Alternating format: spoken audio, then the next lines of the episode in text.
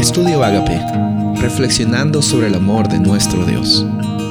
El título de hoy es No es demasiado difícil para ti. Deuteronomio 10, 9.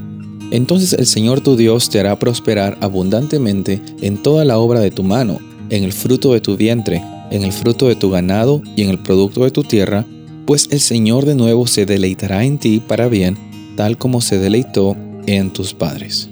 En el capítulo 30 Dios está nuevamente dando una promesa al pueblo de los israelitas, una promesa de restauración, una promesa eh, con advertencia y también una oportunidad para que ellos reconozcan que la situación que ellos están viviendo eh, es una situación que eh, Dios tiene la oportunidad de transformarla en bendición.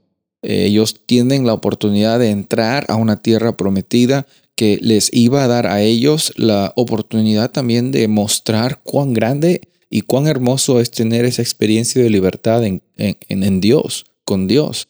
Por eso es que ellos tienen una labor muy hermosa, muy importante, y, y, encontramos de que en todo este proceso la realidad es de que Dios siempre es fiel a sus promesas. Él las cumple. Él está siempre dispuesto a escucharte a ti está dispuesto a cumplir lo que Él te ha prometido. Él va a acompañarte en cada momento y las circunstancias que tú estés pasando.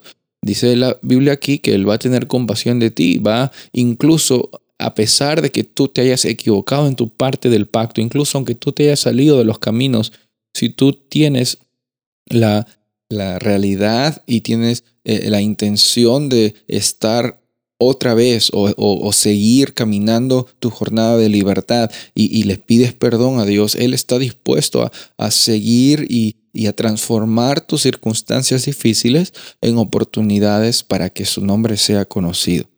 Por eso es necesario aquí analizar esta realidad.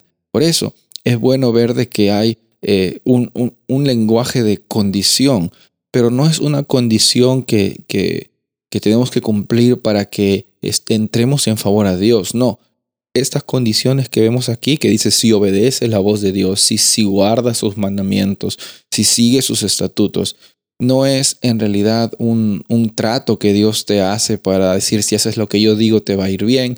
Eh, no es tan superficial como eso, es algo más profundo. Es, es simplemente mostrar una realidad que si tú estás viviendo de acuerdo a la transformación que Dios te da, naturalmente esto es lo que va a suceder en tu vida. Hoy día no busquemos tener una relación superficial con Dios. No intentemos simplemente hacer las cosas bien, sino simplemente hoy día reconozcamos y reflexionemos en todo lo que Él ha hecho por nosotros y dejemos que ese cambio que el Espíritu Santo tiene en nuestros corazones sea hecho un momento a la vez. Soy el pastor Rubén Casabona y deseo que tengas un día bendecido.